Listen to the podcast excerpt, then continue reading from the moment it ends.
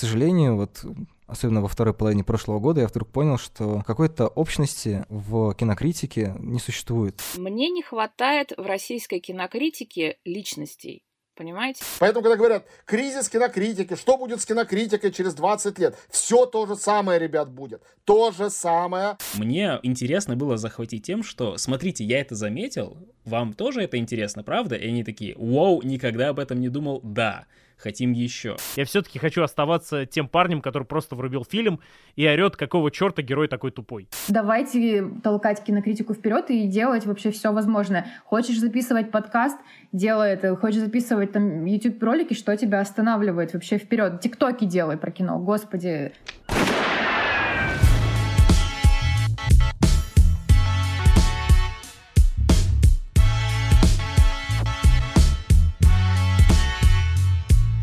Всем привет! Это подкаст Кинопоиска крупным планом. Меня зовут Даулет Джинайдаров, я редактор видео и подкастов Кинопоиска. А я Всеволод Коршунов, киновед и куратор курса «Практическая кинокритика» в Московской школе кино. В нашем подкасте мы обсуждаем новинки проката, кинотеатрального и цифрового, классические фильмы, иногда как-то касаемся актуальных новостей и часто советуем, что стоит посмотреть.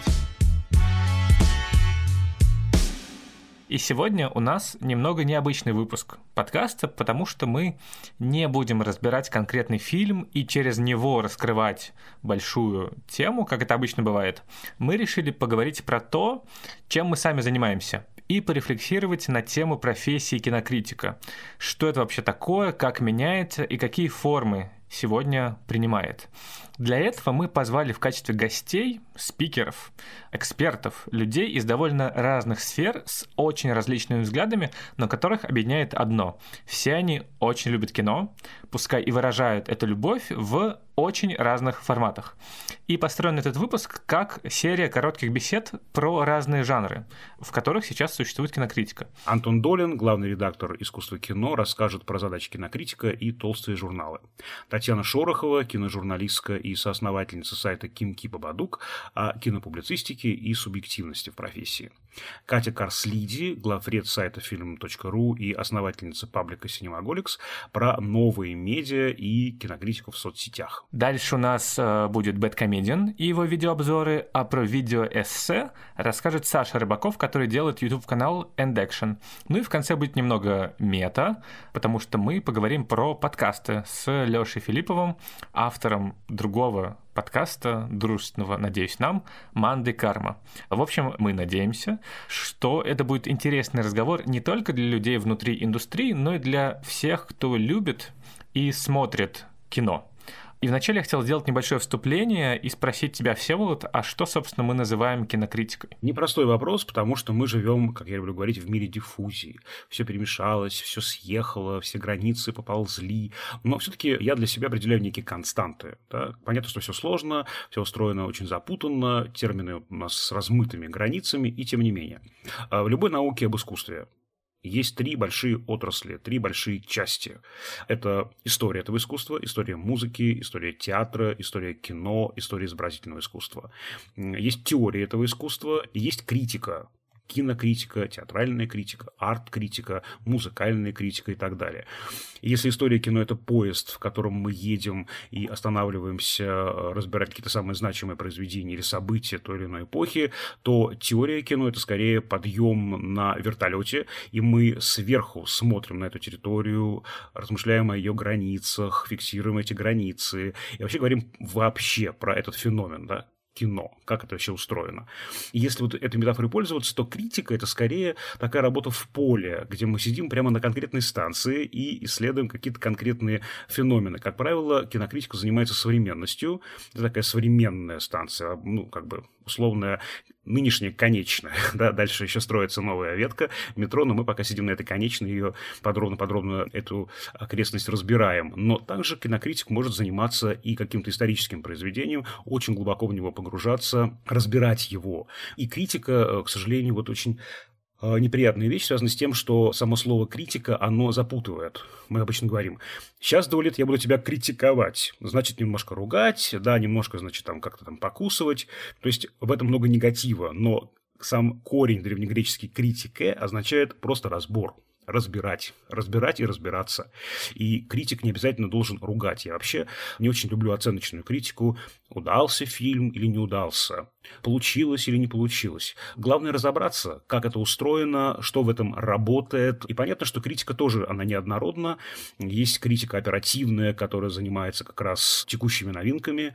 Есть критика академическая, где в толстых журналах, в сборниках научных статей мы подробно разбираем какой-то феномен, отдельный фильм или часть какого-то фильма. Вот. Есть э, критика, которая очень близка к киножурналистике, связанная именно э, с событиями. Брать интервью у звезд. Интервью, репортажи, проблемные статьи, подборки, листинги всякие, да, это вот как раз тоже такое вот крыло, которое очень-очень близко к киножурналистике и почти сливается с ней.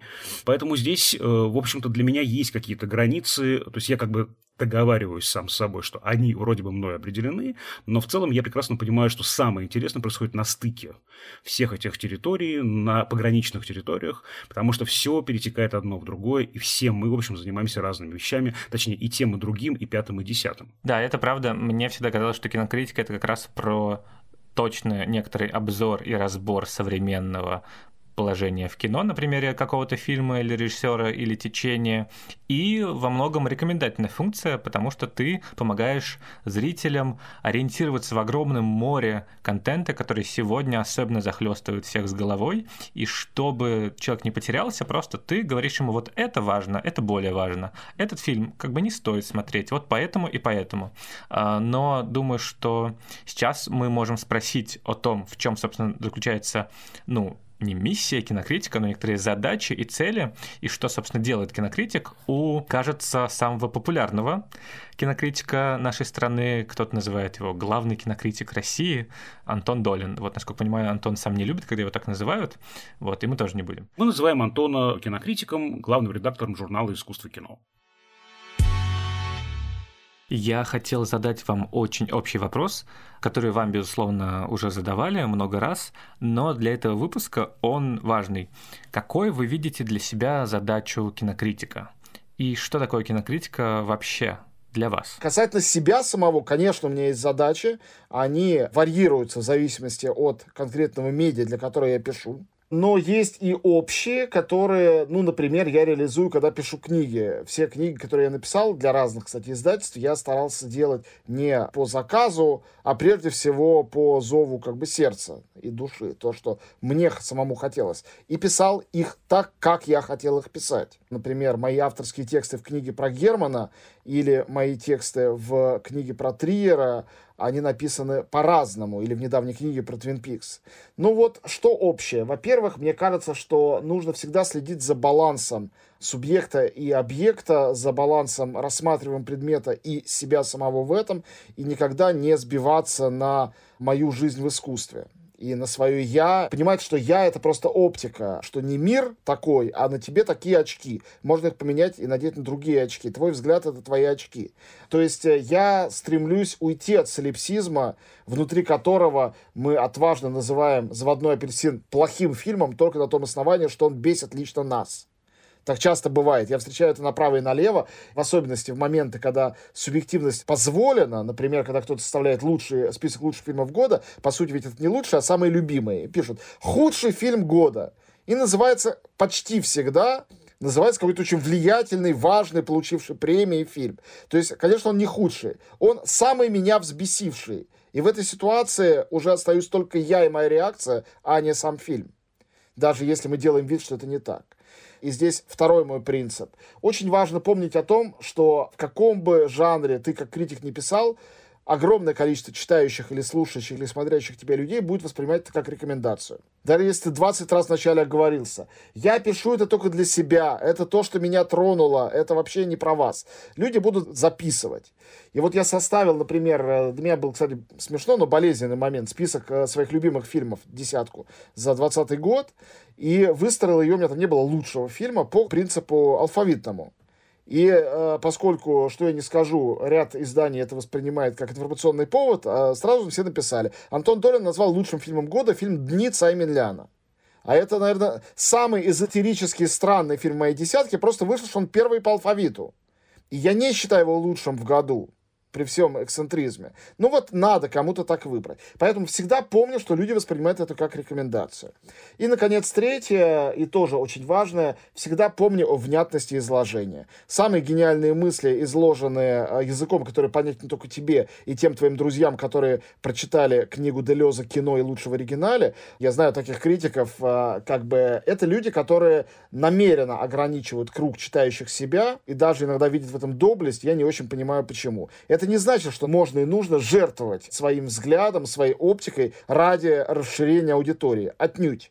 Но моя идеальная статья, и та, которую я хотел бы написать, и та, которую я хотел бы прочитать, это та статья, в которой э, глубина и оригинальность мысли и взгляда не будет препятствовать абсолютной внятности выражения даже для совершенно непосвященного читателя.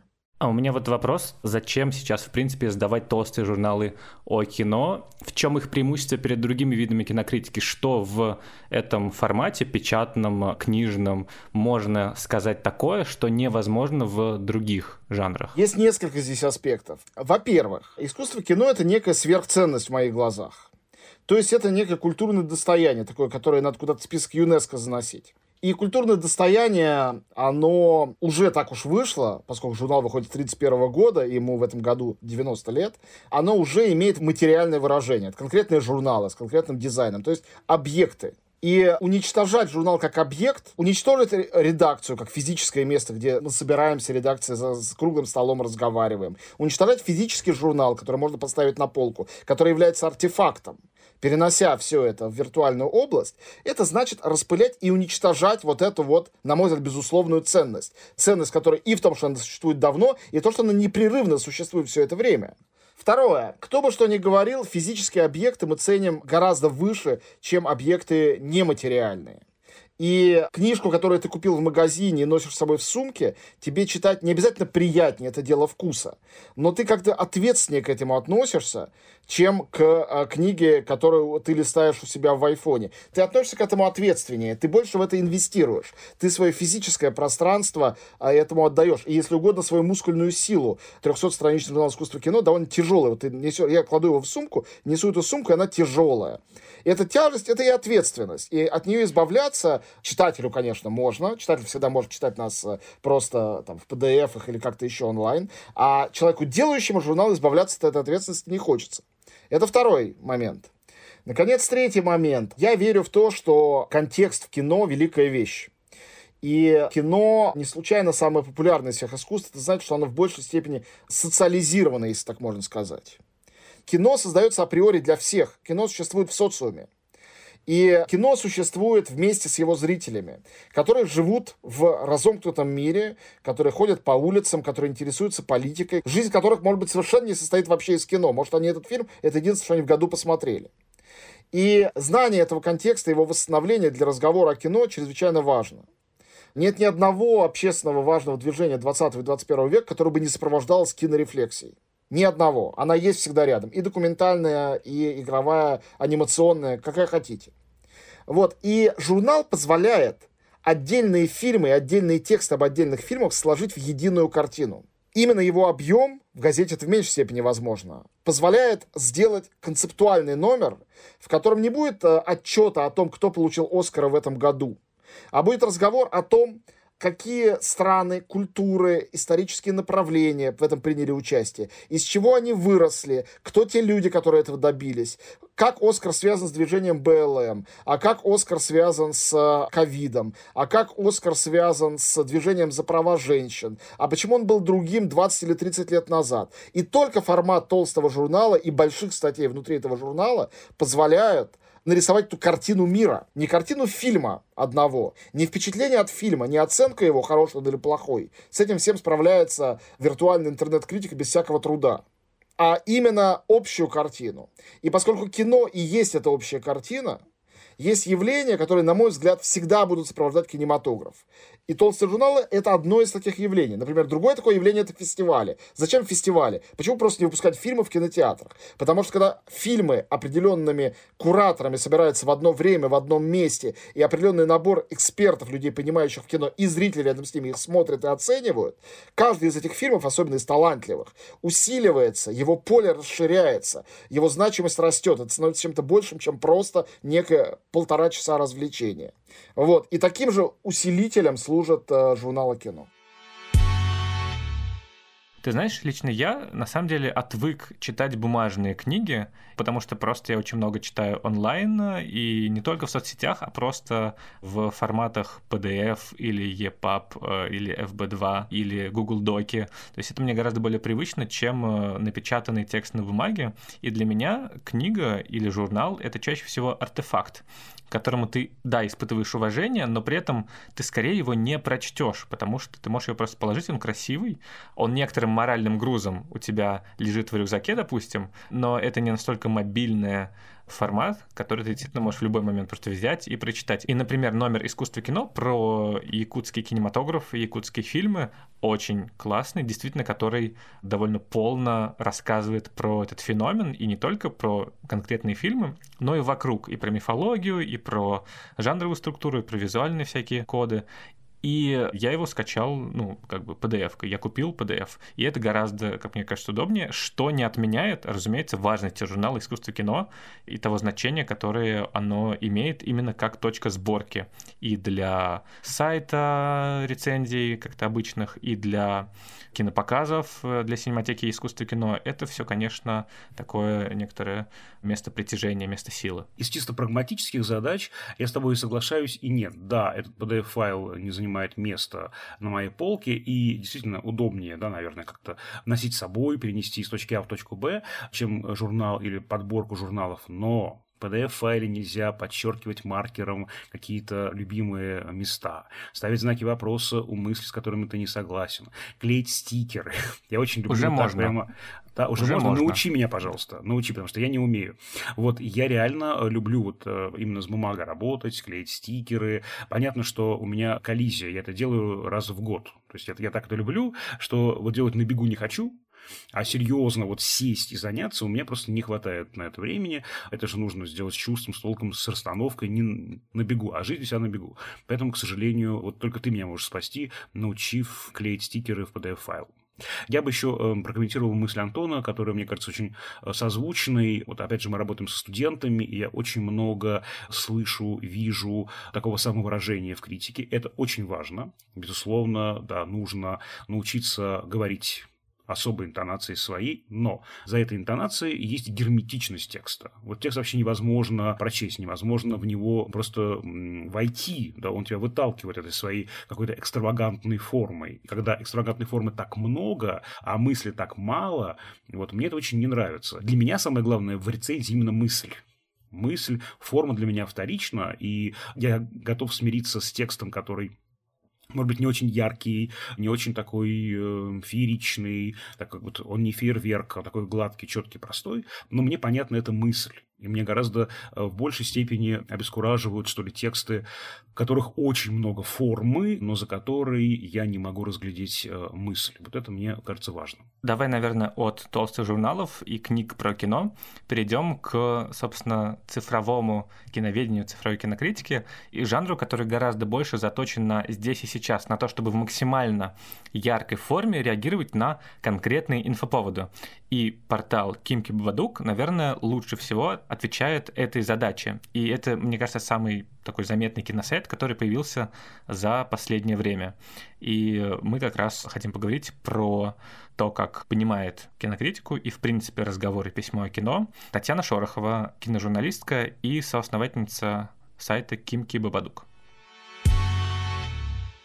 Я сразу хотел спросить, поскольку у нас тема про кинокритику, почему ты не называешь себя кинокритиком, а предпочитаешь, чтобы тебя называли киножурналисткой. В чем разница? К сожалению, я слишком хорошо знакома с многими людьми из киноиндустрии. То есть, как только ты знакомишься с актерами, режиссерами, поскольку ты берешь у них интервью, ты работаешь, я, как вы знаете, 11 лет работала на кинопоиске, занималась этим делом. Так вот, по моему личному взгляду, и, э, кстати, Роджер Иберт со мной был согласен, покойный, человек, который занимается кинокритикой, он не должен, так сказать, быть вась-вась с теми, кто кино делает потому что иначе у него даже те какие-то зачатки объективности, которые есть, они, конечно, отмирают, и человек становится ангажирован автоматически.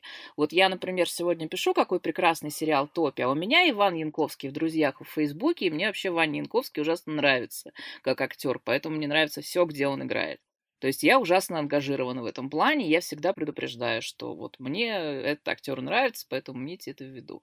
Но это уже не, не кинокритика персе, да, то есть это уже, в принципе, получается, я говорю свое личное мнение. А можно сказать, что твои тексты, они больше про индустрию, про то, как устроен кинобизнес, понятно, что там есть и анализ картин тоже, но в целом они больше не про искусство, а больше про производственные все эти элементы, индустриальные, так ли это? Совершенно верно, я, скажем так, это моя часть на сайте, которая мне очень интересна. Мне всегда было интересно анализировать, что происходит в киноиндустрии, рассказывать про эти процессы, потому что у нас очень мало об этом пишут, у нас мало кто об этом нормально знает.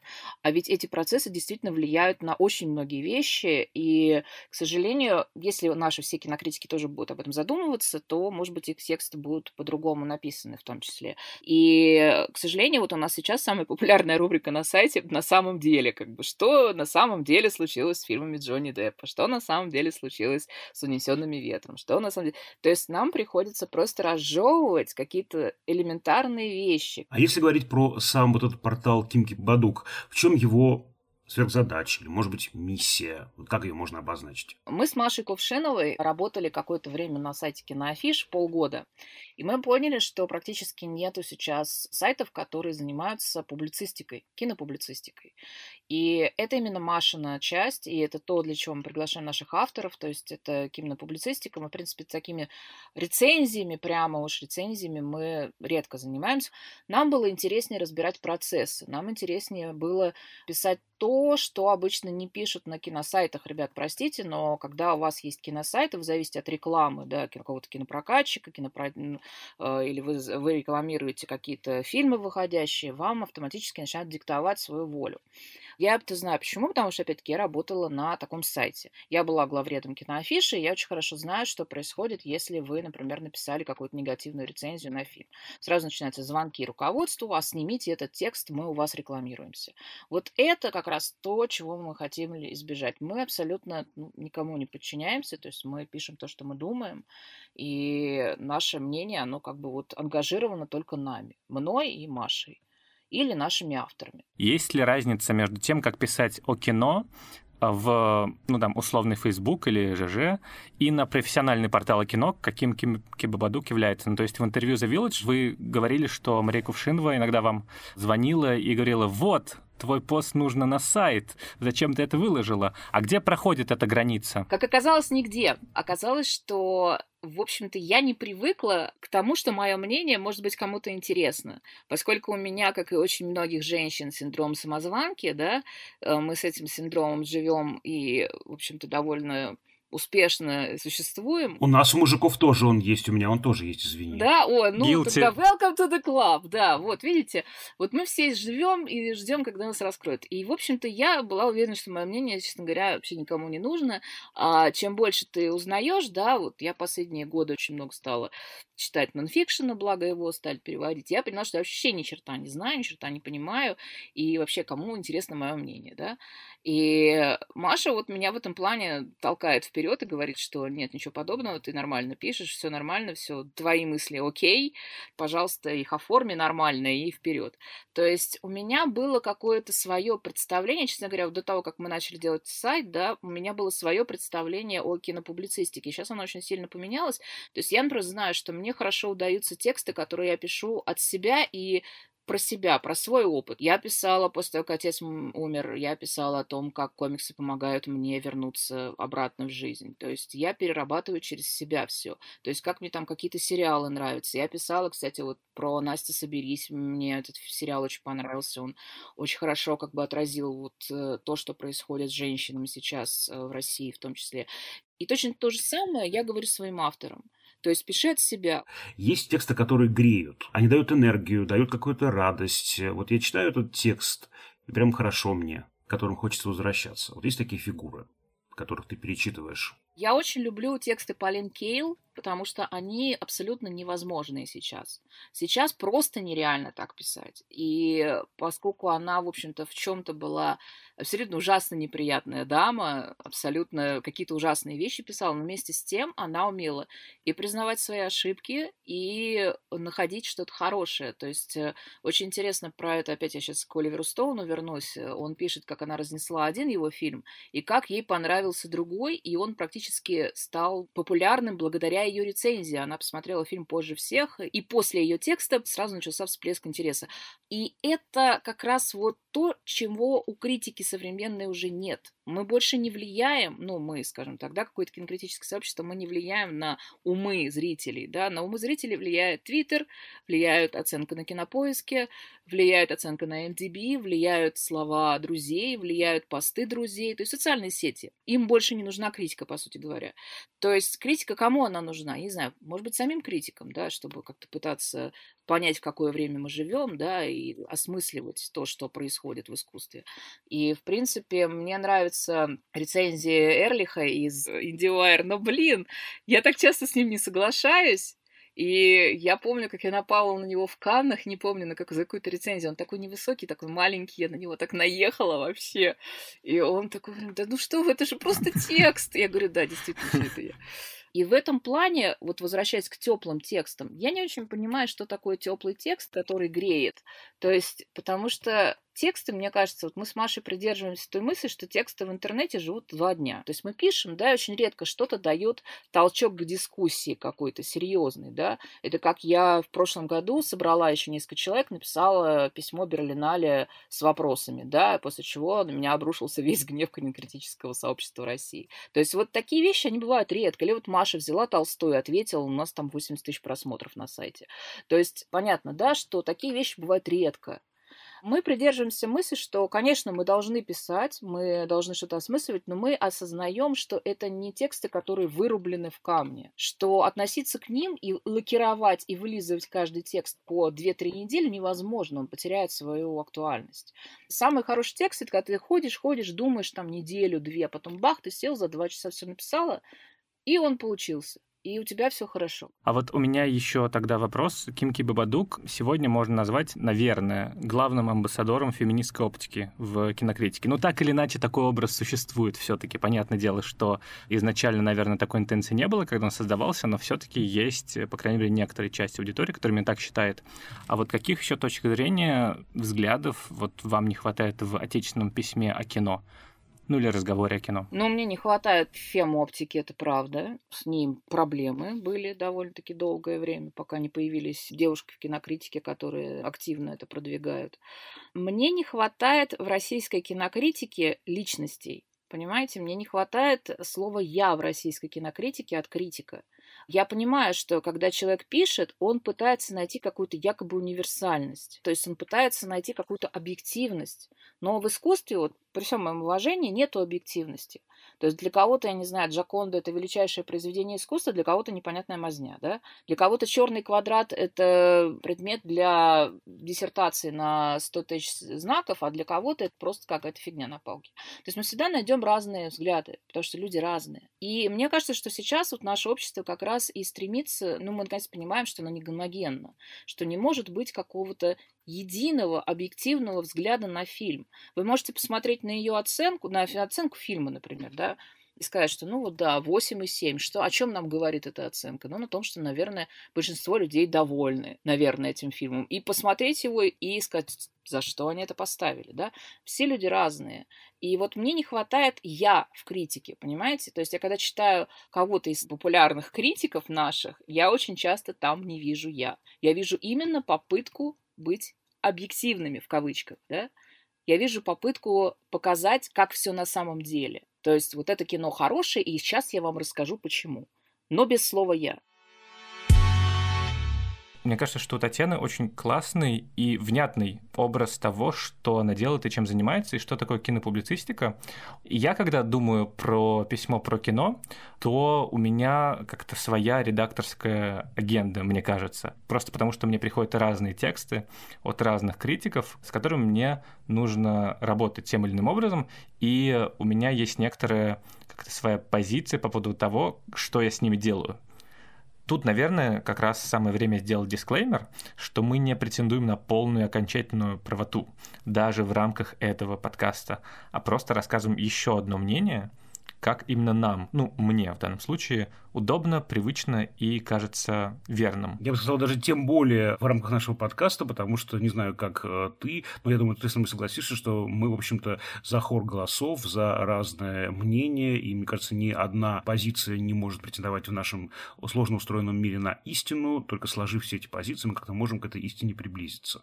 Мне, как редактору, в тексте важнее всего, во-первых, идеи, вот то, о чем ты говоришь, наблюдение, которое позволяет осмыслить какой-либо объект, будь то фильм или творчество режиссера или актуальная новость, взглянуть на него по-новому, найти какой-то ключик, который объяснит при него, если не все, то многое. Это основа. Без него текста не существует, иначе это просто набор букв. Во-вторых, мне важна форма.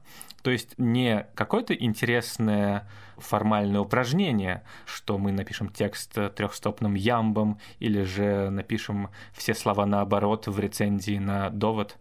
Я говорю про внятную структуру и внятный язык, формулировки, которые наиболее точно и понятно передают твою мысль. Они не всегда могут быть простыми. Это может действительно употреблять слова, не знаю, типа перформативность или что-то иное.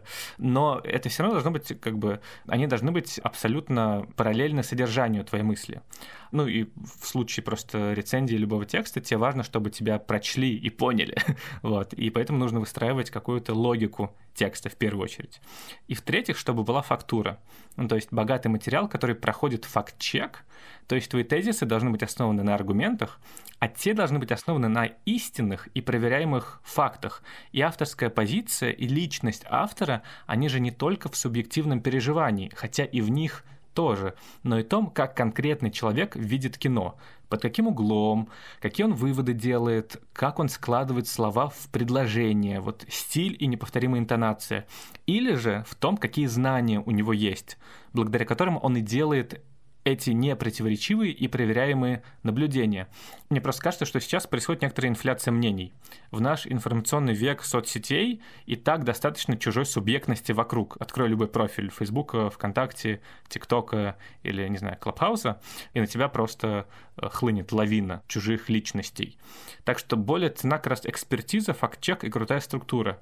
И это все есть в тех же текстах Татьяны Шороховой про киноиндустрию или в статьях Марии Кувшиновой, которые благодаря, вот знаешь, этой авторской энергии негодования читаются как остросюжетные заметки.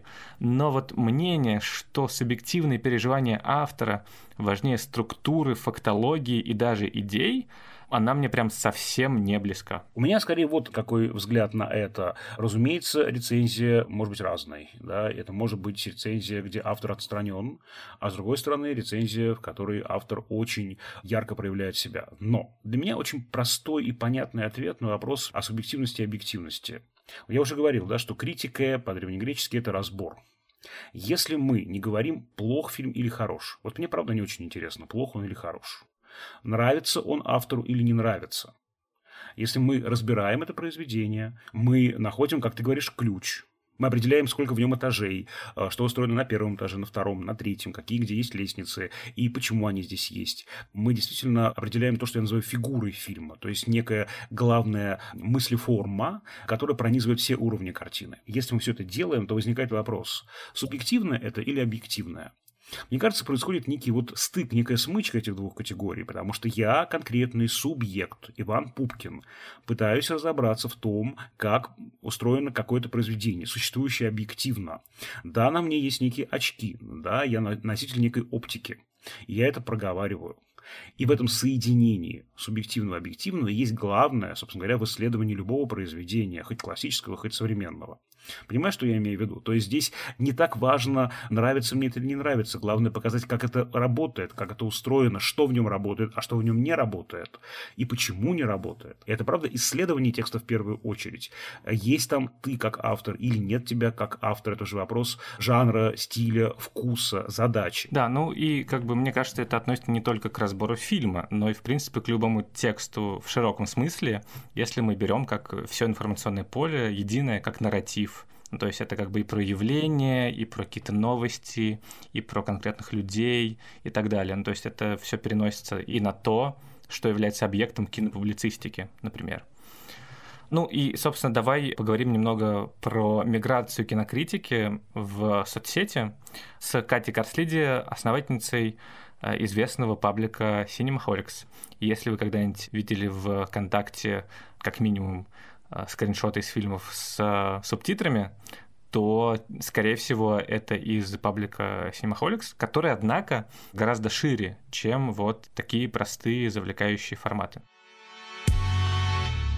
Язык кинокритики, каким вот он должен быть. У него, допустим, есть студенты, очень молодые ребята, такие бодрые, веселые, румяные, и они в шутку, конечно, в шутку называют тексты из толстых журналов о кино э, душными слишком сухо, слишком академично, скучно, без всяких мимасиков, без ярких картинок, без шуточек.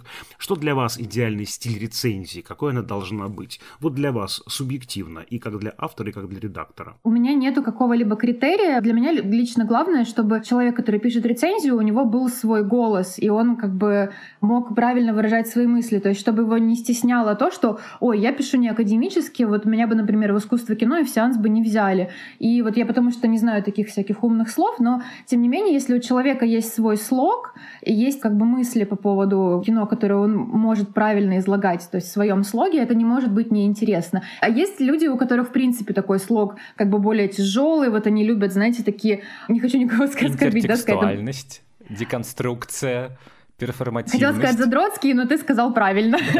Вот, ну да, то есть кто-то любит вот прям анализировать, прям вот вглубь падать и тому подобное. Понятное дело, что это будет интересно не огромному количеству людей, да, а это будет интересно какому-то узкому кругу людей, но это, тем не менее, найдет своего читателя. Просто, когда ты пишешь, вот как Роман Волобуев, например, я просто выросла на его текстах, если честно, когда он еще был кинокритиком. Мне кажется, это наша травма поколения. Почему травма? Почему травма? Ну, не травма. Ну, потому что ты, когда в детстве читаешь текста Романа Волобуя, у тебя формируются первые представления о прекрасном, о добре и зле, о том, что так нужно писать кинокритику, а, а у того, как он пишет, все-таки есть некоторая традиция. Он вырос из какого-то поля, и на самом деле тебе самому нужно дойти до каких-то очень таких лапидарных конструкций, которые он себе может позволить, или резких суждений, или ревизионизма в духе афиши. А когда ты с этого начинаешь, то получается э, обычно что-то, как это, карго-культ немного. Ты пытаешься придумать интересные и такие чуть-чуть э, саркастичные, круто сформулированные мысли вокруг фильма, которые о фильме самом на самом деле не говорят. Открою вам страшную тайну, я ведь кино увлекся довольно поздно, я был филологом и кино презирал долгое время. И, короче говоря, я вместе с вами, друзья, вырос тоже на текстах Романа Волобуева. Я прекрасно понимаю то, о чем вы говорите. Главное, что там, ну, действительно, такие яркие тексты, они, безусловно, призывают как бы сами собой невольно к подражательности, а их может написать только один человек в мире, Роман Волобуев, потому что, ну, правда, он все пропускает через свой код, да, индивидуальный. То есть также писать ярко, бойко, бодро ты не сможешь, да, и нужно как-то писать по-другому. Тебе не обязательно писать как Роман Волобуев, просто тебя это вдохновляет на то, чтобы найти свой голос, и точно так же писать рецензии, не стараясь, да, быть душным академическим автором или не выходить на одних мемах. То есть, например, э, взять какого-нибудь там бэткомедиана, который сам по себе веселый чувак, да, то есть он может развлекать аудиторию и тому подобное, но кинокритиком его назвать сложно, потому что а, в его, например, видео нету какого-то анализа, или то есть ты посмотрел, поржал вместе с ним, но ты как бы особо ничего и не взял для себя, да? То есть тут есть тоже какая-то грань. Короче, есть одна грань, вот это вот э, душные интертекстуальные перформативные тексты, а другая — это язык э, полностью из э, поста в Фейсбуке. Ну, то есть нелюбимый мной формат «Дорогой дневник». Сегодня я посмотрел фильм «Золотая перчатка». Он меня глубоко ранил. А фильм «Довод» погладил меня по голове. И вот какой хороший Кристофер Нолан. Ну, и в нем на самом деле нету самого фильма. Ну, то есть там тоже на самом деле одна чистая голая субъектность прет. И на уровне языка это тоже чувствуется, когда авторы себя не стреноживают какими-то форматными конструкциями, которые тебе нужно рассказать, то начинается поток сознания. В этом смысле как раз свой голос, он часто вырождается в такой нечитаемый поток сознания, и это тоже вредно, мне кажется. А как голос тогда приковать к батарее? Как свой голос приковать к батарее наручниками? Где баланс? Кинокритика — это тем отличается от киноведения, например, что это путь от субъективности к объективности, в котором ты падаешь где-то посередине дороги и такой вот все, вот это мое мнение. Ты пытаешься проанализировать, почему у тебя оно вызвало те или иные эмоции, и что-то еще рассказать про контекст. Помимо текстов есть видеоэссеистика, есть подкастинг, есть всякие такие дискуссионные клубы, и причем в больших кинотеатрах и в каких-то даже пабах это происходит. То есть много разных каких-то возможностей, которые открывают разные дороги кинокритику, то есть можно не упираться лбом в стенку, не ломать ее да, по поводу текстов. Вот как вы относитесь к этим другим форматам кинокритики. Аудио, видео. Стоп-кадры из фильма с цитатами тоже своего рода да, кстати, кинокритика, потому нет? что как бы рекомендательные функции часто это выполняет гораздо лучше, чем длинный текст. Сто процентов. Иногда ты просто, да, ты почему на наш паблик так начали подписываться, да, потому что ты видишь какой-то кадр, тебя он как бы интригует, тебе интересно, а что там вообще было дальше, и ты ищешь фильм, смотришь его, да, тебе нравится, и ты как бы подсаживаешься на эту иглу. Дело в том, что я за любые формы. Давайте толкать толкать кинокритику вперед и делать вообще все возможное. Хочешь записывать подкаст, делай это. Хочешь записывать там YouTube-ролики, что тебя останавливает вообще вперед? Тиктоки делай про кино, господи. Это потрясающе. Вот формат, да, например, минутного какого-нибудь видео, и, то есть я бы с удовольствием посмотрела какое-нибудь минутное ревью на какой-нибудь фильм там в ТикТоке. Я сегодня же запишу для вас, Катя, сегодня же. У меня с лета есть ТикТок, мои студенты меня на него подсадили, я вот его забросил, но восстановлю, и сегодня же запишу что-нибудь э, зубодробительное про персону Бергмана, и посвящу это вам. А потом вот выстрелит ваш ТикТок, Джен Зи увидят, э, что есть такой фильм «Персона», и посмотрят его, это будет классно. Это, блин, это все на самом деле зависит как бы от тебя. Дел, нужно делать то, что тебе интересно. И если как бы тебе вот наскучили, да, какие-то академические тексты, и вот тебе нравится, да, там, формат Твиттера или там ТикТока, делай ТикТоки. То есть просто делай то, что интересно делать тебе, и главное, чтобы это было тоже интересно считывать людям. Это может как бы сразу не получиться, но и там ты работаешь над собой, да, там где-то усовершенствуешь, где-то там что-то сделаешь, и все получится. Я считаю, что не должно быть какого-то одного формата кинокритики, потому что печатный журнал сейчас мало кто покупает, за тем, чтобы прочитать именно рецензию на фильм, там целенаправленно особо никто не идет. Ну, только если прям тебе очень интересно, стоит ли там тебе тратить время на этот фильм там, при походе в кино. Или если тебе нужно осудить какого-нибудь, там, не знаю, кинокритика, пойду почитаю, что он сказал про этот фильм, и обязательно скажу, что он был неправ. Вот. А так давно пора уже открывать новые форматы для этого всего. И вот опять же, если ты начинающий кинокритик, да, такой весь, вот хочется тебе говорить о кино, ты там, не знаю, завел себе аккаунт в ТикТоке, а людям понравился твой формат, ты выстрелил, там, набрал, не знаю, 300-500 тысяч подписчиков, тебя потом уже сами люди начнут приглашать, там, ой, напишите нам, пожалуйста, для Forbes и, или там еще для кинопоиска что-нибудь. И при этом запрос именно вот на эту субъективную позицию, на вот такой субъективный голос очень высок, на такую блоговую какую-то стилистику, и, мне кажется, он все выше и выше в последнее время, и действительно зритель, читатель, слушатель хочет видеть в критике самого себя, быть с ним на равных, чтобы ему не разъясняли, не объясняли что-то, а вот чтобы критик был в диалоге с читателем и даже в каком-то смысле озвучивал его э, собственные мысли, которые до конца просто тот не сформулировал. И это очень здорово используют, очень здорово с этим работает Евгений Баженов, знаменитый бэткомедиан, автор известных видеообзоров на YouTube. И как раз мы пригласили э, Женю, чтобы поговорить о том, что для него значит анализировать кино и говорить о нем. Антон Долин, как и многие пишущие о кино люди, не считают вас кинокритиком. Он говорит, Баженов не кинокритик. Как вы к этому относитесь? На здоровье. Опять же, пока меня не преследуют, не ждут у дома с ножом, что угодно, кто угодно, куда угодно посылает тоже на здоровье. То есть я как обычный э, зритель, скажем так, который любит кино, посмотрел какие-то картины, не всю классику кинематографа. Я не изучал, опять же, кинематограф э, в таких объемах, э, в каких Антон Долин это делал. Я не настолько образован. Я, в общем, обычный зритель, который рассказывает про фильм, как ему кажется, то, что вот он видит. Это не точная информация. Мне вот кажется, что здесь режиссер вот это вот изобразил. Я так вижу. И э, у меня нету какого-то огромного бэкграунда образования. Я вообще маркетолог.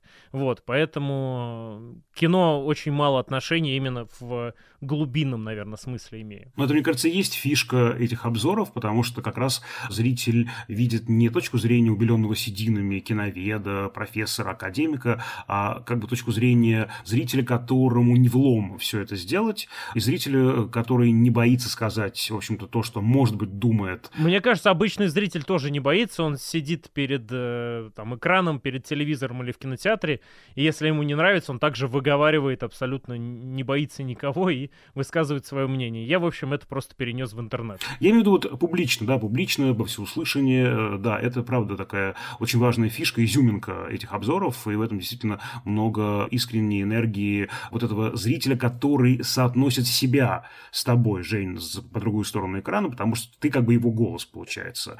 Потому что с обеленным сединами э, академиком сложно себя соотнести, наверное, любому человеку. Ты, очевидно, себя не причисляешь, потому что как кажется, кинокритика — это что-то заумное, высоколобое и непременно с отсылками к классике мирового кино. Но дело в том, что задача кинокритики, в принципе, это ориентировать зрителя в невероятном многообразии фильмов, которые существуют у нас на экране, независимо от того, вышли они только что, или же это фильм 20-летней давности или трехлетней давности, или если Но он я побольше вышел. не ориентирую. Я, конечно, даю советы в обзорах, что смотреть, и постоянно привожу альтернативы. Часто приводил моего любимого режиссера и продолжу, наверное, его приводить Виктора Шамирова, но, тем не менее, большую часть хронометража ролика занимает э, обстебывание плохого фильма. Свежего, безусловно, но все-таки плохого, который уже прошел в кинотеатре.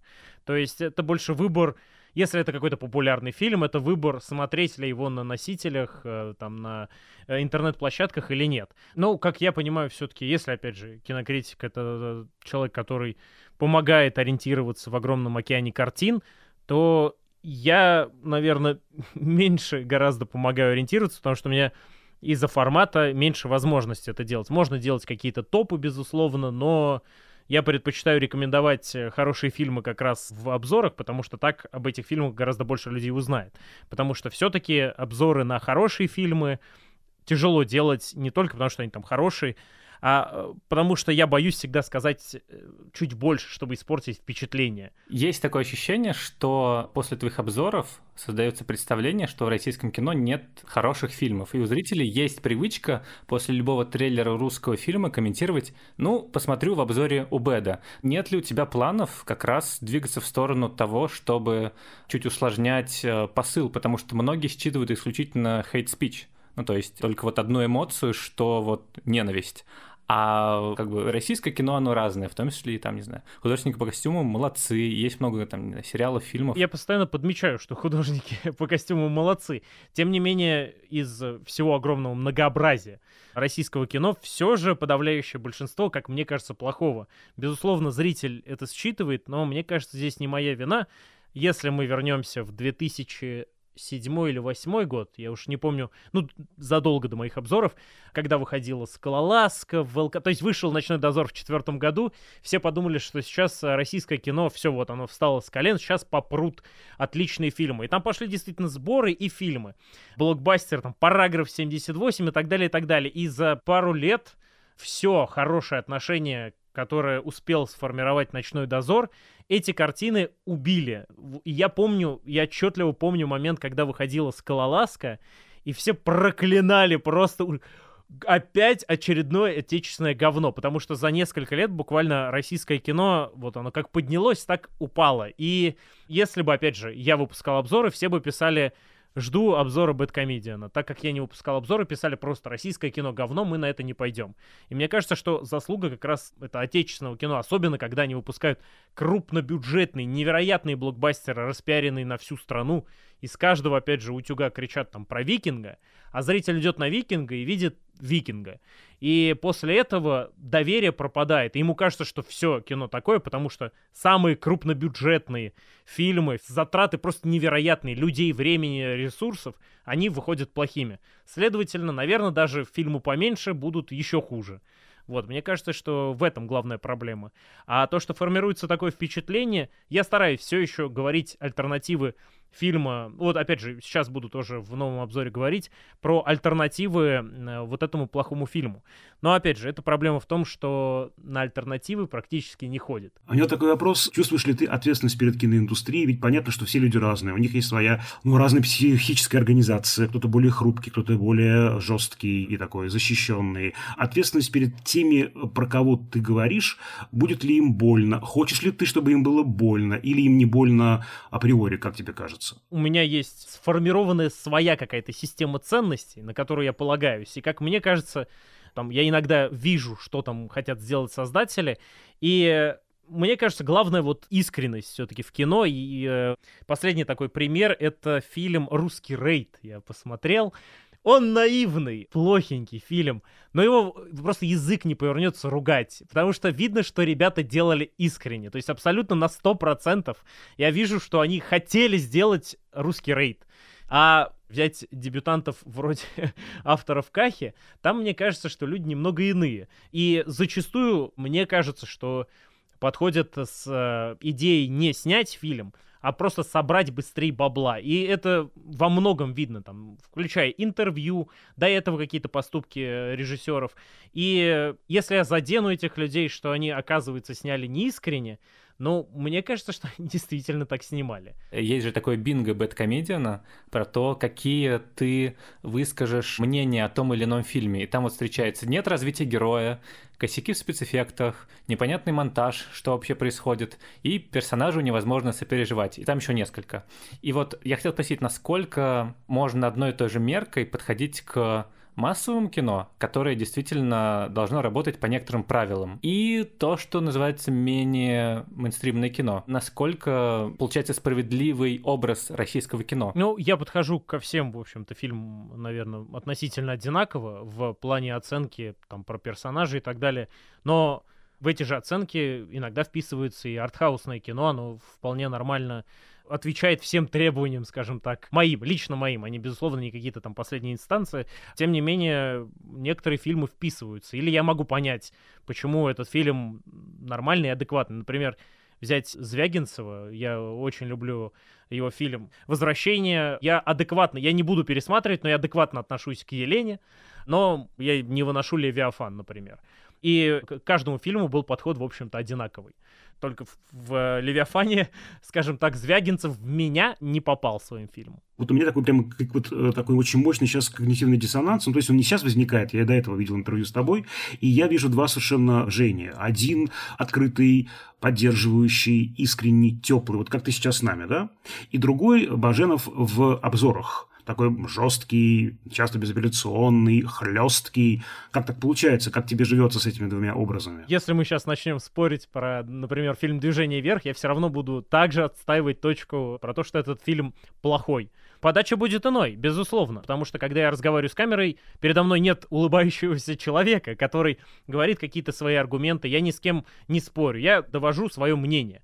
Мое мнение, скажем так, внутри, оно именно такое. То есть я злюсь, возможно, кричу, ругаюсь матом. Безусловно, в беседе, когда особенно я вижу человека, мне тяжело также движение вверх, ужасное кино. То есть мне, мне очень тяжело так будет делать, потому что у нас адекватная беседа, и мне не надо доносить визуально, скажем так, мои эмоции. Я могу сказать их словами, и они, скорее всего, будут поняты. При том, что я очень люблю обзоры, которые делает Евгений, изначально у меня была идея задать ему сложные вопросы и вывести на то, что вот он вредит российскому кино и продуцирует ненависть. Но, конечно, Евгений настолько обаятельный, что самое главное искренний, и что еще важнее, со своей очень последовательной этической позицией. Я говорю не только про вот э, постоянную мантру, которая из выпуска в выпуск кочует, где деньги, Минкульт, фонд кино, зачем ты даешь такие бюджеты на такое такое странное кино. А в принципе, большинство его убеждений, они, в общем, гуманистические. И за это действительно его стоит и можно, и все уважают. И ему как-то не хочется ничего предъявлять. А, и это какая-то, конечно, разница интернет-общения и живого диалога. И я, собственно, подводку к следующему нашему спикеру придумал как такое противопоставление, что вот Бэткомедиан и Э, его обзоры, они про hate speech, про как это представление о кино как наборе ошибок людей. А вот видеоэссе, другой довольно популярный жанр в YouTube, он про любовь. Ну, то есть, что мы, когда делаем видеоэссе, разбираем, анализируем фильмы или творчество режиссеров, мы на самом деле говорим, смотрите, как это здорово сделано. Используем отрицательные примеры только как повод поговорить о том, как можно здорово передать какую-то эмоцию, либо же субъективный взгляд персонажа. И для тех, кто не знает, что такое видеоэссе, это своего рода исследование через визуальный медиум с помощью отрывков из конкретных фильмов, как устроено кино, чаще всего с формальной точки зрения. И вот мы, например, на YouTube-канале Кинопоиска как раз стараемся сделать такой видеоучебник по истории и теории кино, в том числе. Не только это, но в том числе. И мы как раз решили поговорить об этом с Сашей Рыбаковым, который делает популярный YouTube-канал End Action, как мне кажется, лучший русскоязычный видеоэссеист, который у нас сейчас есть. Мы поговорили с ним о жанре видеоэссе и о том, какие цели себе ставит он. И я, наверное, чувствую какую-то определенного рода вину за то, что у меня нет цели просветить, либо достигнуть высоких целей в каком-то киновеческом пространстве, просто потому что для меня видеоэссеистика — это в первую очередь творчество и попытка как-то зафиксировать какой-то опыт. Смотрите, я заметил, это здорово. Вот я примерно так на это смотрю. Это очень интересно, это работает. Классно, что автор делится своими открытиями с аудиторией. Это энергия, которая захватывает при просмотре. Ну, это здорово, кстати, если это чувствуется, потому что для меня, как автора, это очень важно. Опять же, я еще, кстати, думаю, что у жанра нет, наверное, цели просвещать массово, просто потому что это очень авторский взгляд на вещи, но по поводу именно конкретно момента с тем, как запрос аудитории меняется, да, это я заметил, и людям нравится даже отдыхать под видео, которые околообразовательные, либо дают им что-то новое с точки зрения либо какого-то фактологического опыта, либо киновеческого. Они поняли, что за эти 10 минут они получили то, что, наверное, бы получили в университете за несколько месяцев, либо, может быть, поговорили с каким-то очень умным человеком, и они прям преисполнились, во, здорово, никогда об этом не думал именно в таком ключе, буду теперь иначе смотреть на кино. Это, конечно же, иной опыт, и YouTube предоставляет такой опыт. А какой был самый обидный, может быть, неприятный отзыв на видеоэссе? Вот работало, работало, работало, работало, и вот прям вот обидно. Смотри, наверное, прям обиды я очень давно не чувствовал, просто потому что если я вижу, что это такой комментарий, который умышленно хочет меня как-то задеть, то я скорее воспринимаю это как шутку и никогда не воспринимаю это близко к сердцу. Но, наверное, когда только начинал, было что-то обидное в плане «ты все выдумал» это неправда. И почему-то тогда меня это задело. Синдром поиска глубинного смысла. Да-да-да, но это очень быстро прошло. И я не знаю, видимо, это как-то с опытом складывается, что ты все меньше воспринимаешь такие комментарии близко к сердцу, потому что бывает куда более обидно, если посмотреть вот в вакууме. Для людей что-то не срабатывает, они прям «нет, ты не прав». Наверное, сейчас просто я не считываю такие вещи больше. Да, но, кстати, про синдром поиска глубинного смысла и про то, что ты все придумал, и автор не закладывал в произведение, что ты сейчас тут э, наворотил, или же что? Да просто он там паузы случайно поставил, никакой Майкл Бэй не визионер, это же просто так получилось, просто положил какую-то дорожку, чего вы тут выдумываете? Это такой типичный взгляд человека, который не очень понимает, как устроено кино и сколько на самом деле в него вкладывается умысла, сколько люди, профессионалы разных цеховых принадлежностей, звукорежиссеры, художники по костюмам,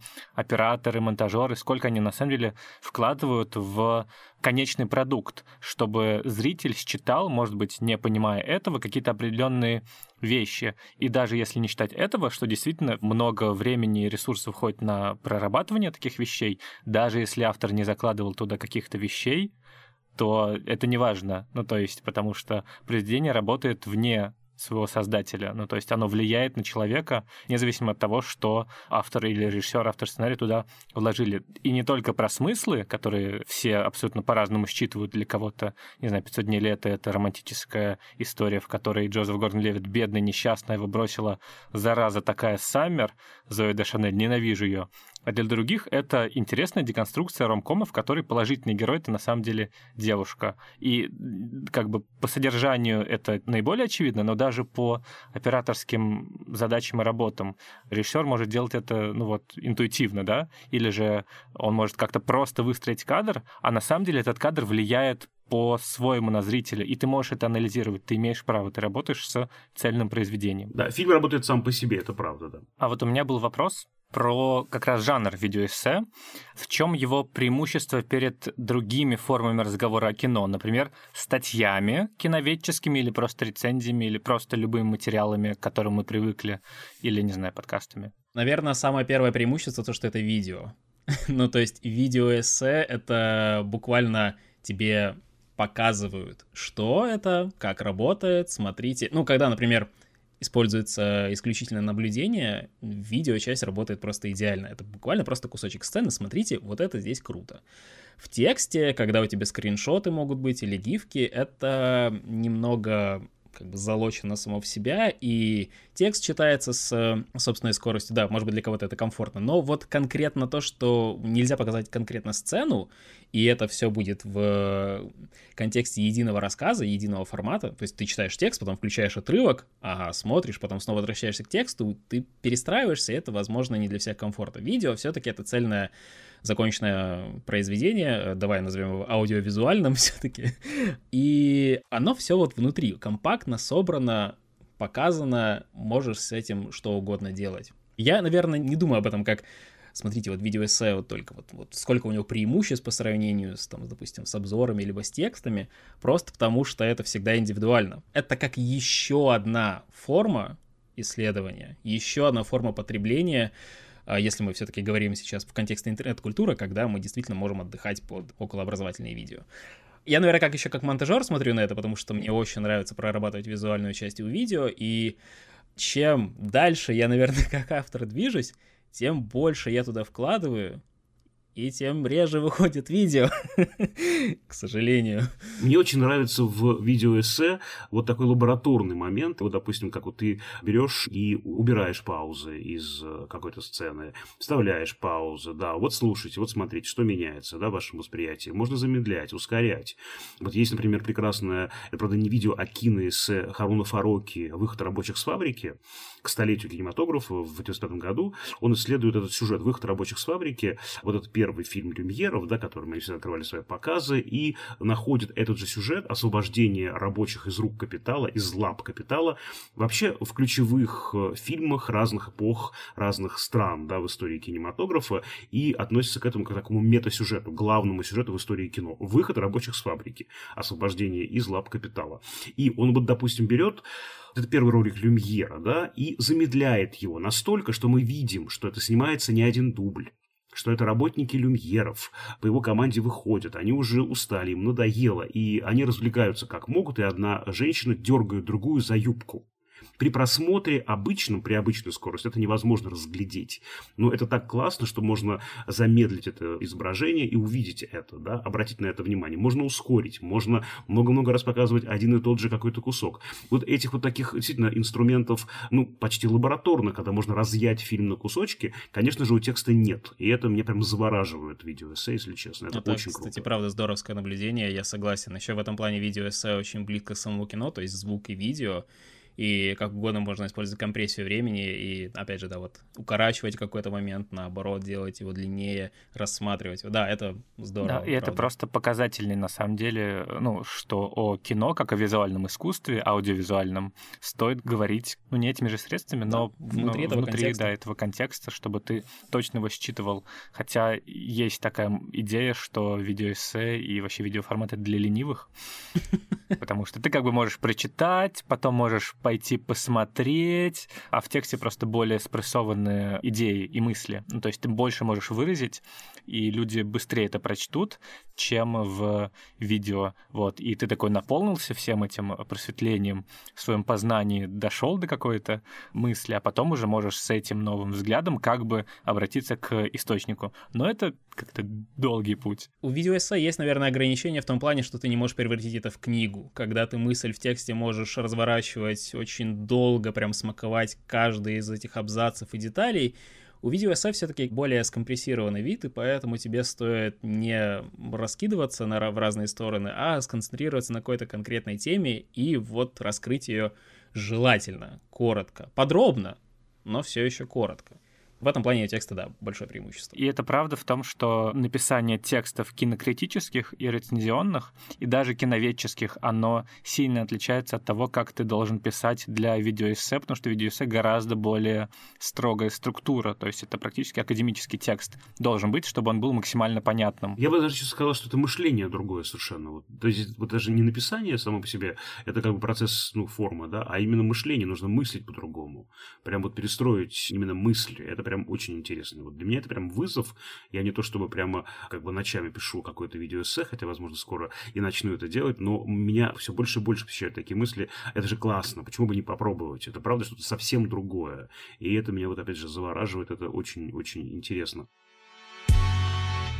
И в этом смысле страшно интересно, чем мы с тобой занимаемся, потому что мы занимаемся разговором о кино, разговором о визуальном искусстве. И я прекрасно э, помню, как ты бил себя по рукам, как я бил себя по рукам. Про это нет смысла говорить, это никто не поймет, это нужно показывать, об этом нужно визуально говорить, а не рассказывать. И, конечно, подкаст, такой аудиальный э, жанр кинокритики, страшно интересен, потому что у него своя специфика, и действительно это какой-то новый мир лично для меня меня, потому что я все время писал про кино, иногда говорил про кино, тоже делал видеообзоры, а вот теперь я э, про него говорю э, без изображения, и это, конечно, и огромное ограничение, невыносимое ограничение, но и на самом-то деле огромное количество возможностей. Да, это правда, потому что есть же распространенное высказывание Стива Мартина, что вот говорить о музыке — это все равно, что танцевать об архитектуре. И это, с одной стороны, очень верная, как бы такая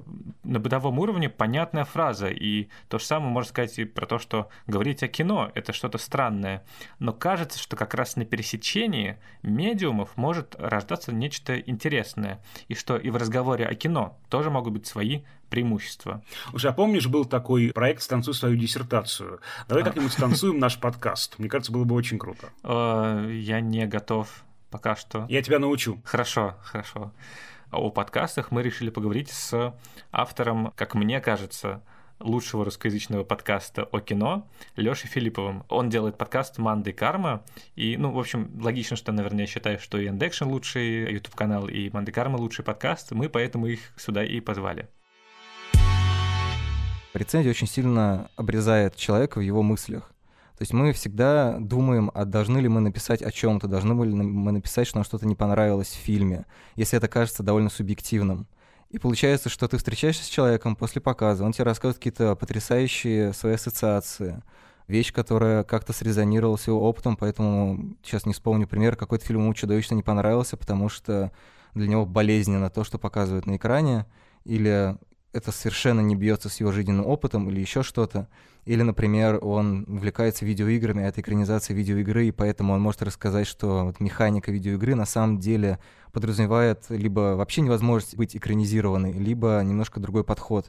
И думаешь, блин, как классно. А потом читаешь рецензию, а там четыре абзаца, описание сюжета, кто режиссер, как сыграли актеры, стоит смотреть или нет киновеческое бу-бу-бу такое. Даже не киновеческое, это журналистское в большей степени. И вот от этой идеи о том, что можно посвятить разговор не только каким-то вот этим общим моментам, а сфокусироваться на том, что интересно, и попробовать в том числе лучше, на самом деле, понять коллег. То есть за 4 года я в процессе общения на подкасте, вокруг подкаста, гораздо лучше стал понимать людей, с которыми вроде как мы составляем некоторое комьюнити, но при этом вот когда ты начинаешь думать, а вот запишу подкаст, кого позвать? Или, ну вот мы собрались, о чем поговорить. Начинаешь лучше понимать, вот там, у людей есть такие-то профильные темы, у них есть такой-то жизненный опыт. Еще хорошо, если ты будешь осмыслять то, что тебе дают. То есть тебе говорят, вот там Гриффит гений. Ты такой, окей, давайте почитаем, давайте разберемся, что он сделал, а каким парнем он был, а что там он, как он э, повлиял на других людей, а что там, а вот Чаплин, а вот Линдер есть еще, почему Линдер менее известный, может быть, он на самом деле более классный. Все равно это вещь, которая занимает очень большое количество времени. И, может быть, в подкасте иногда проще позвать людей, которые уже знают что-то про что-то.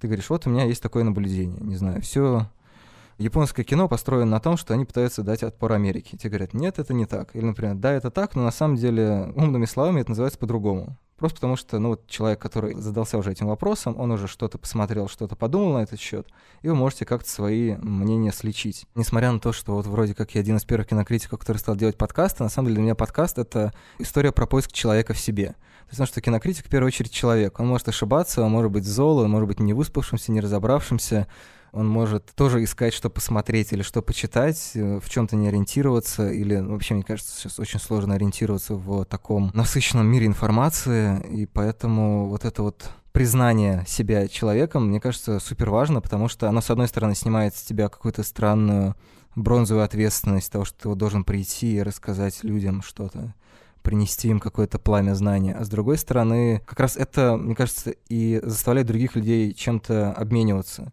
То есть тебе не очень интересно рассказать информацию человеку, если он делает вид, что он все знает. И главное, что мне кажется важно в подкасте, то, что это не радиошоу, в котором кто-то пришел там со своим знанием или мнением, и начинается диспут, как, не знаю, все говорят, его пытаются обязательно подловить на каком-то противоречии, и там ты не прав или неправильно понимаешь э, историческую подоплеку или еще что-то. А это вот именно обмен информацией довольно доброжелательный. То, что если ты не прав, тебя поправят. Не то, что тебя поставят к стенке и скажут, вообще не лезь никогда в эту сторону, ты что-то вообще ничего не понимаешь. Понятно, что не всегда это получается, да, какие-то вещи могут раздражать, и там, не знаю, бывают какие-то споры, ну, прям до драк, по-моему, на подкасте никогда не заходило, но тем не менее... А, было бы круто. Но, к сожалению, этого никто не увидит, это же не видео. Ну, это очень кинематографически. Звуки ударов, кто-то падает кричит кот. Ну, это уже другой вопрос, потому что шумы иногда я оставляю, как собака у кого-то орет в комнате или за окном, дети там что-то играют, как кто-то наливает вино. Э, на самом деле, так я сам все монтирую, это отдельная тоже история про то, что ты познаешь человека через его звуковую картину. Какие паузы он делает, как он дышит, как он смеется. Я вот э, все эти годы обещаю участникам, что сделаю когда-нибудь подборку из смеха на протяжении всех выпусков и сделаю такой ремикс. Потому что все очень по-разному смеются, кто-то смеется очень тихо, кто-то очень громко. Это тоже очень интересно. Это, это правда. Уже... Да. Мне очень жалко, что у меня не заливистый смех, он не, ну, то есть его очень сложно поддерживать, я обычно хмыкаю или выдыхаю сильнее обычного, и это в подкасте не очень хорошо звучит, вот, это такая небольшая подкастерская боль. У меня такая же фигня, на самом деле, я чаще улыбаюсь, чем издаю звуки смеха, поэтому...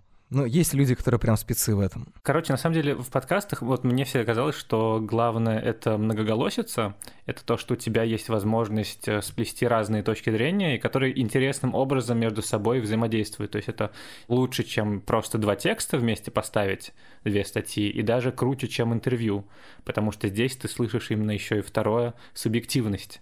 То есть ты слышишь конкретных людей. И в этом, конечно, определенный шарм подкастов, что они становятся для тебя такими дружбанами, к которым ты привыкаешь и к мнению которых ты прислушиваешься, и ты уже как будто не одинок. Это, конечно, отдельная часть того, как люди слушают подкасты, для чего они слушают. Потому что, ну, кому-то, например, больше, наверное, интересна информация. С другой стороны, мне кажется, все-таки в информативном смысле разговор всегда будет проигрывать тексту, потому что прочитать текст быстрее, чем послушать подкаст, даже если ты слушаешь в ускоренной перемотке. Поэтому соревноваться с этим довольно бессмысленно, и все-таки хотелось бы, чтобы это действительно была какая-то такая человеческая волна, в которой тоже слушатели и слушательницы подключались. И главное, мне кажется, что это человеческое измерение, оно на самом деле позволяет понимать, что если человек не прав, он типа, ну, не знаю, не не чудовище, то есть не то, что он пришел там и пытается тебе что-то навязать, а просто вот в процессе разговора ему пришла какая-то мысль, или, может быть, он давно ходит с этой мыслью, и вот он ее высказывает. Ему говорят, знаешь, а вот ты упустил вот этот момент. Он говорит, блин, да, или нет, я не согласен. Ну, хорошая многоголосица — это когда люди спорят. А вот вообще как вы слушаете, друзья мои, подкасты? Потому что я, например, если слушаю какой-то подкаст, я, конечно, слушаю с тетрадкой, я записываю какие-то ключевые факты, мысли, вот, и понятно, что наши подкасты с Даулетом я слушаю, там, гуляя в парке, но чужие чужие подкасты я хочу слушать с бумажкой. Опять же, они все очень разные, но тем не менее мне любопытно, что эти люди говорят, я боюсь что-то упустить. Вот как это у вас бывает? У меня это, конечно, скорее какое-то про заполнение пространства между. Ну, то есть, например, Лёш, э, выпуск про ромкомы твоего подкаста э, я послушал вот две недели назад, когда мы ехали из Калининграда на Куршскую косу. Вот у нас был типа час, и мы послушали про видеоигры, про вот твой подкаст, еще про «Убивая Еву». Ну, короче, это что-то, что на самом деле...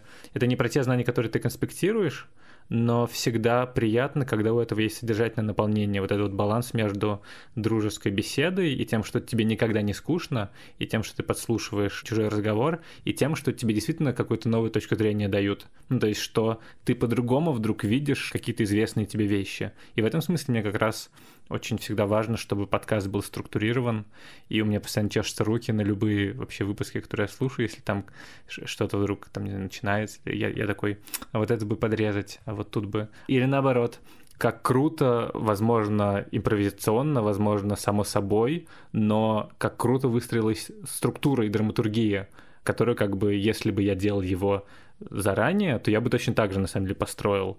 И это всегда прям очень здорово. Мне кажется, что я изначально тоже начинал слушать подкасты именно как некоторое заполнение времени. То есть очень много слушал подкастов во время прогулки. Было время, когда я много гулял и много ходил. И, и прогулка, и прослушивание подкастов, они вместе работали, ну, немножко как успокоительное, наверное. То есть э, ты когда слушаешь, ты немножко отвлекаешься от своих мыслей, от своих проблем, от того, что происходит сейчас, и превращать еще и это в лекцию, э, из которой я буду пытаться извлечь информацию, помимо, там, не знаю, фильмов, статей что-то, что я смотрю или читаю, тогда этот вообще вся моя жизнь, кроме сна, превратится в подобие работы, и это будет чудовищно. Но сейчас я скорее сталкиваюсь с такой проблемой, что, к сожалению, если я хочу делать подкасты, у меня практически нет времени, чтобы слушать подкасты. Несмотря на то, что прогулки стали главным трендом 2020 года, и мне нужно гулять с собакой. Я не могу гулять с собакой, слушая подкаст, потому что мне все время нужно за ней следить. Она еще не, не настолько возвысилась в своем самопознании для того, чтобы не есть что-то с земли или как-то, не знаю, не бросаться в странные авантюры, поэтому я полностью сфокусирован на этом. Я даже не разговариваю по телефону, когда гуляю с собакой. То есть главный источник подкастного трафика в моей жизни практически закончился. Вот ты сказал, что важно вот этот вот флоу, течение дружеской беседы, и что ты скорее предпочитаешь не отрезать какое-то ответвление в сторону, даже если оно не по теме выпуска, например. Потому что мы, например, скорее такое подрезаем. Вот если есть прям отдельный топик, в котором мы ушли куда-то в сторону и вдруг начали обсуждать, не знаю, домашних животных, а тема была фильма про космос, и это не чужой, в котором котики были бы актуальны, то, ну, что поделать, так получилось. Некоторые люди мне советовали начать писать сценарий выпуска, и то, что я до сих пор не делаю. Так как-то и не прижилось, я просто научился, как мне кажется, компенсировать это другим способом. Или, может быть, не компенсировать. Может быть, я посчитал, что фишка подкаста в том, что он такой. Потому что много подкастов, которые в целом состоят из э, еще более разговорного формата, который начинается неизвестно где, заканчивается блинами, а между ними есть еще обсуждение Зака Снайдера. Это по-своему, наверное, классно, просто... Идеальный выпуск подкаста просто. Блины просто Зак Снайдер. Я не готов, например, сам слушать подкаст 2-3 часа. С другой стороны, делать его получасовым, чтобы, типа, люди слушали в метро, тоже... Ну, это все упирается в итоге в алгоритмы и попытки как-то осмыслить, а сколько людей действительно слушают подкаст, а сколько они слушают мой подкаст, а когда им становится скучно, а действительно ли им скучно, когда я ушел в сторону, или на самом деле может быть, они в этот момент включаются, потому что этот уход в сторону, он неожиданен для них. То есть, может быть, ты слушаешь про что-то, про что ты немножко знаешь, или наоборот, ты слушаешь то, про что ты ничего не знаешь, и такой плотный текст, что тебе душно. И тут вдруг разговор про блины, и ты такой, фух, ну вот сейчас я немножко снова сфокусируюсь на информации. То есть это тоже драматургия, нужно чередовать, да. В фильмах Марвел всегда есть какие-нибудь шутки, которые разряжают пафос и боевой настрой, какие-то боевые сцены. Там, не знаю, ну, Понятно, что не Марвел придумали, там Сергей Эйзенштейн тоже любил всякое чередовать и так далее. Ну, то есть это все вопрос того, что ты понимаешь под драматургией. Должна ли быть драматургия прям расчерчена по линейке, или, может быть, драматургия, она как раз состоит из того, что это как мамблкор. Ты не знаешь, где это начнется, не знаешь, где это закончится. Просто в конце часа какого-то разговора ты говоришь, ну все, это как прием психотерапевта. Ну все, наше время истекло. С вас 3000 рублей, да. Мне очень созвучна эта идея э, Лёши про поиск человека в разговорах о кино, потому что, конечно же, то, как мы говорим, как мы шутим, на чем мы делаем акценты, чем начинаем, чем заканчиваем, это, конечно, много чего о нас говорит. И, конечно, я согласен, что подкаст, наверное, самый человечный э, формат. Э, в нем действительно видно человека, слышны его интонации, и действительно видно то, какой он и какую работу кино проделывает в нем. Это очень круто. Да, ну и мне кажется, что если делать сделать какой-то вывод из всего разговора, то он, наверное, такой. Если ты по-настоящему любишь кино, то у тебя есть невероятное количество способов, как эту любовь выражать. И, возможно, в подкастах как раз это наиболее просто ярко видно. Ну, то есть, как и всякие отношения, Это не всегда будет просто, то есть э, у нас в финальную версию не вошли эти вопросы, но Всеволод, кажется, всех спрашивал про деньги и гонорары и как выживать молодому кинокритику, и все ответы были довольно грустные. Но, тем не менее, мне кажется, что, несмотря на то, что мы довольно полно осветили весь спектр как-то разговоров, письма, кино, о том, как эту любовь выражать, мы не упоминали еще огромное количество способов взаимодействия с кино и даже его осмысление, ну то есть условно кураторство ретроспектив, представление фильмов перед спецпоказами, работа программным директором кинофестивалей, то есть отборщиком. Это же тоже своего рода кинокритика, но просто ты сильнее влияешь на процесс. И мне кажется, что если ты по-настоящему любишь это дело, то им стоит заниматься.